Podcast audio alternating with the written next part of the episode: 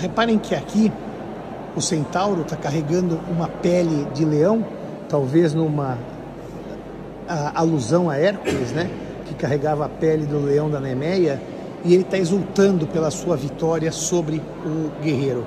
O guerreiro está deitado, agonizando, enquanto o centauro comemora a sua vitória.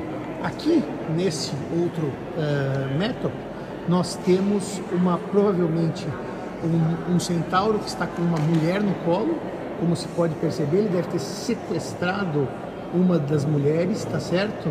E uh, essa mulher está desesperada, porque pelo gesto dela, ela tenta arrancar a mão do centauro dela, enquanto ele foge com uma mulher, para mostrar que o centauro realmente é a bestialidade, é o lado animal, é o lado do cavalo e não do ser humano. Aqui nós temos mais uma daquelas cenas de movimento impecável em que o guerreiro Lápide puxa a cabeça do centauro e claramente com essa mão que está faltando, essa que seria aqui, ó, é, ele vem com uma espada para enfiar no pescoço do centauro e matar o centauro. É, também novamente a capa do guerreiro impressionantemente faz essa dobra, parecendo que o mármore faz um movimento por si.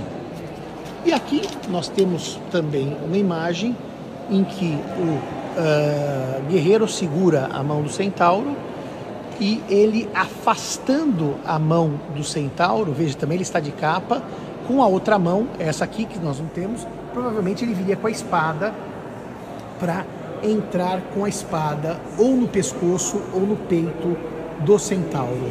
Reparem que existem alguns buracos eh, nas estátuas que indicam que havia partes de metal que comporiam o resto da estátua.